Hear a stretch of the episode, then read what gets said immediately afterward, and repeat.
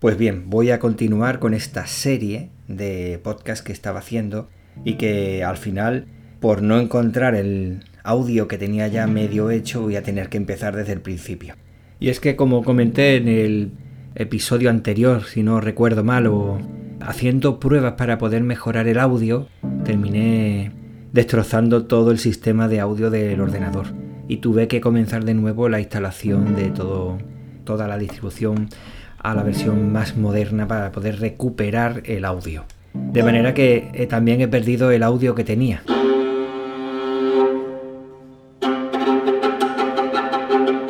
En el podcast que se llamaba El sentido de la vida y en el segundo que se llamaba ¿Qué soy? llegaba a la conclusión de que básicamente somos lo que somos más por los demás que por nosotros solos. Es complicado que nos desarrollemos internamente más que nuestro desarrollo con los demás. Y otra cosa sería que nuestra humildad sea capaz de reconocerlo.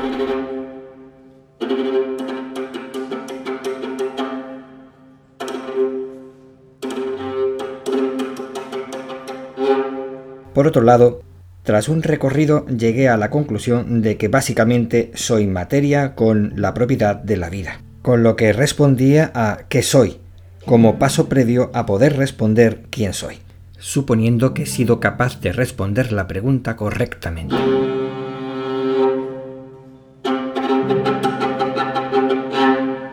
Bienvenidos al Extra de Argifonte, un podcast donde me extiendo un poco más en temas en los que en el diario de Argifonte normalmente no hago. Un lugar donde hago reflexiones y, si fuera posible, también sus conclusiones. Te invito a mi mundo.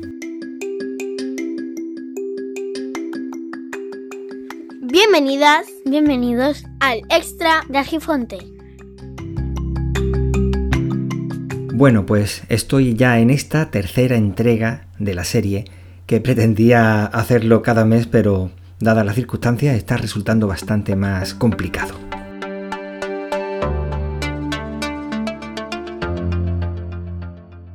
Como para comenzar cualquier camino, hace falta dar por válido algún punto de partida. Y había llegado a la conclusión de que yo soy un conjunto de materia ordenada y organizada con la propiedad de la vida. Es decir, la vida trata de evitar el caos, trabaja para mantener cierto orden y de forma organizada. ¿Sería válido para comenzar esta búsqueda, este punto de partida? Pues vamos a ver. Yo es la primera persona del singular con lo que se supone que una unidad.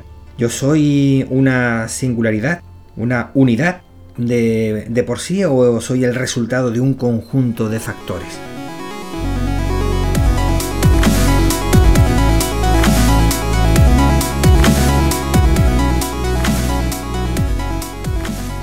Voy a dar por sentado que yo estoy formado por una parte lógica y una parte física. Me parece que hablar de la parte lógica aún puede ser algo demasiado abstracto, eh, algo demasiado aventurado. Así que me planteo lo siguiente. ¿Soy un individuo formado por una unidad de vida o por un conjunto de ellas? Si te digo la verdad, esto no lo tengo tampoco claro. Y esto me tiene que llevar a hacer un análisis más serio del tema. Porque analizando el interior de nosotros mismos podemos ver que somos una serie de seres vivos en una relación simbiótica.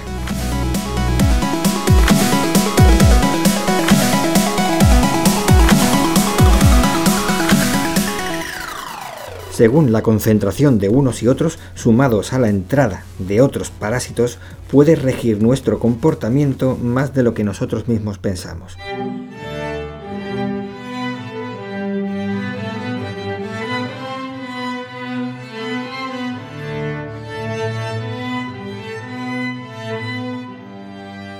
Y resulta que todos estos seres vivos de los que estoy hablando son materia con la propiedad de la vida. Esto es, son seres que se relacionan entre ellos y con el exterior. Evolucionan, se adaptan, desarrollan y se reproducen tal como hago yo, a una escala de un individuo social. A su vez, desconozco el tipo de relación y comportamiento de todos aquellos seres vivos de los que estoy compuesto.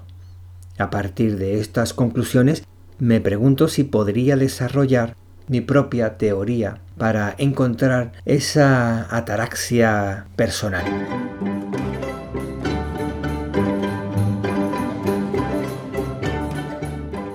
Es probable que esta búsqueda la hayan ya realizado muchísimas personas antes y que incluso llegue a sus mismas conclusiones. Aun a riesgo de equivocarme, quiero realizar esta búsqueda de forma personal y no dar por válida alguna teoría de algún teórico que me haya obnubilado con sus ideas. Eso sí, suponiendo que llego a alguna respuesta.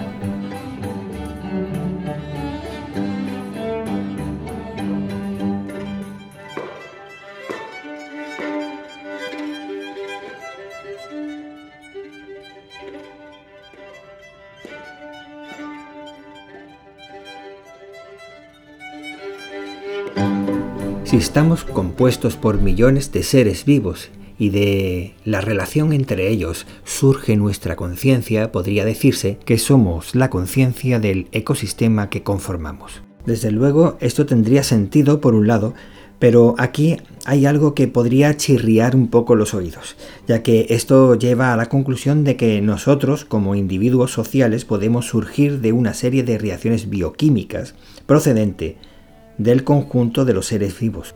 Creo que esto es algo que, si no recuerdo mal, hace muchas entradas en mi blog lo planteé, partiendo de conclusiones completamente diferentes. Es decir, que llegué a la conclusión de que podemos ser nosotros solo en el momento en el que se producen los movimientos, es decir, las reacciones químicas, y mientras tanto no somos individuos. Solo en el movimiento existimos, y sin él no somos nada.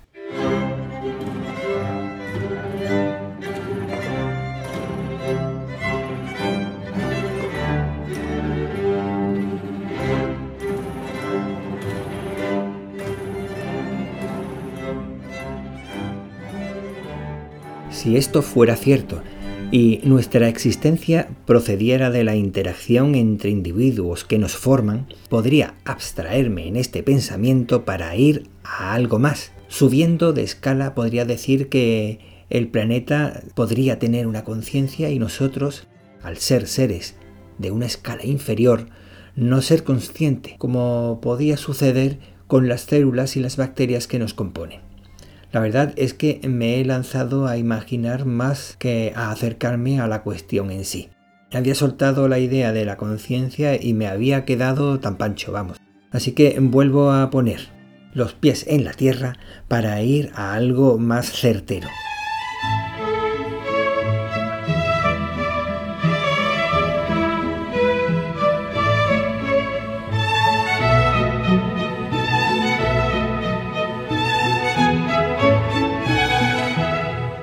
Dentro de mí debo buscar las unidades de vida, ese mínimo conjunto de materia que de por sí posee la propiedad de la vida por si eso me sirve para esta búsqueda que estoy tratando de hacer. Y a partir de ahí avanzar o ascender hasta lo que yo soy, hasta mí.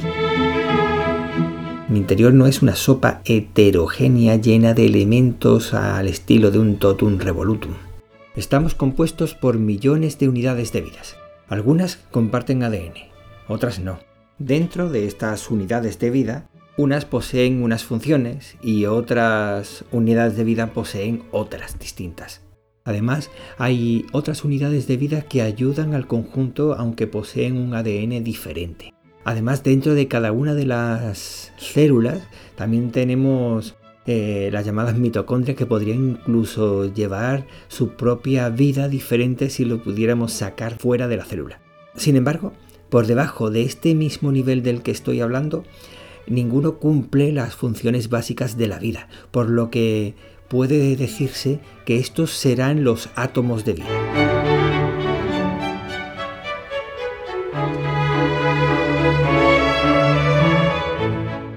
Todos estos átomos de vida, diferentes entre sí, algunos muchísimo, deben poseer algo en común, además de esa relación íntima que tienen. Pues parece que además de esa relación íntima, podríamos decir que se parecen también en que poseen una membrana y una serie de funciones vitales. Estas últimas ya las conozco, así que la membrana tendría que abordarse un poco más. ¿Para qué sirve? ¿Qué es esa membrana? La membrana mantiene los elementos dentro de la célula para poder desarrollar la vida. La membrana establece una regulación, un control con su entorno para su correcto funcionamiento y una correcta relación con los demás y una correcta convivencia en su entorno. Sin ella la vida no sería posible, solo habría caos. Además de regular el interior, es decir, esa barrera no es tal, sino es una puerta de control de entrada y salida de todos los productos y elementos necesarios para la vida.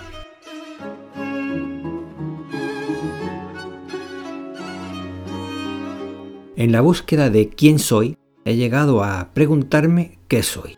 Y de ahí he llegado a la relación que hay entre seres vivos. Y esos seres vivos me han llevado a plantear la idea de los átomos de vida. Me temo que en el lugar de preguntarme qué es el ser humano, la convivencia o la ética, puede que en las relaciones y comportamientos entre estos átomos de vida encuentre leyes que puedan redactarse para el ser humano, más equilibradas que muchos de los caóticos y pasajeras leyes que tenemos.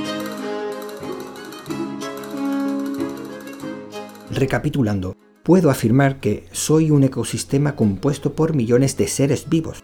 Estos marcan una serie de pautas de comportamiento que van más allá de lo que marcan nuestras conocidas costumbres sociales, aunque realmente podría pensarse que quizás estos seres vivos son los que han marcado realmente estas costumbres sociales, más allá de lo que nosotros podemos pensar.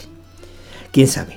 Si estos comportamientos sociales no proceden también de esta relación interna para lograr la supervivencia de no solo el individuo, sino de la sociedad como un conjunto de ecosistemas. Te agradezco el tiempo que has dedicado a escucharme. Si te ha gustado o resultado interesante, te agradecería más aún que dejaras una valoración en Apple Podcasts, Evox o Spotify y que lo compartas con tus amigos. Y si no te ha gustado, puedes compartirlos con tus enemigos. Y recuerda que el tiempo corre, vuela, así que apresúrate despacio. Te mando un abrazo. El extra de Argifonte se despide por hoy. Podéis encontrar a Víctor Gabriel en Twitter como Hermes-Gabriel, Telegram, Mastodon o Hapsila como Hermes Gabriel. Muchas gracias y nos vemos pronto.